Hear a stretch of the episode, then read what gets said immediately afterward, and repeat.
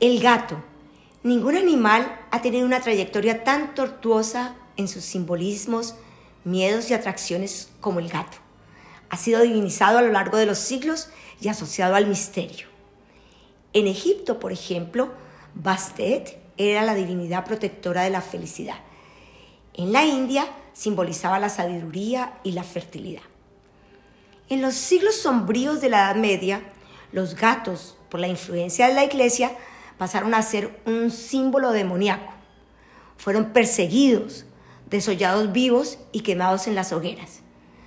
Bueno, como recordarán, también la Iglesia persiguió, desolló y quemó a las mujeres. El Papa Inocencio VIII, en el siglo XV, lanzó una gran persecución contra los gatos y fueron sacrificados a millones. La consecuencia de esa matanza y de esa locura religiosa fue la peste negra que en Europa diezmó a la población. La peste era transmitida por las ratas, que proliferaron por la desaparición de los gatos. Leonardo da Vinci consideraba al gato como la más bella obra de arte y dicen que Cleopatra se pintaba imitando la línea curva de los ojos de una gata. Los gatos son limpios, curiosos, independientes, solitarios, introspectivos, sensibles, agudos y tienen un toque de indiferencia. Quizá no han olvidado que en la antigüedad fueron dioses.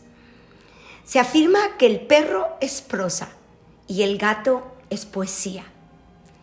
La preferencia de las mujeres por los felinos y de los hombres por los perros probablemente se originó en que los perros, en tiempos lejanos, fueron usados por los hombres para cazar, mientras los gatos estaban en casa con las mujeres.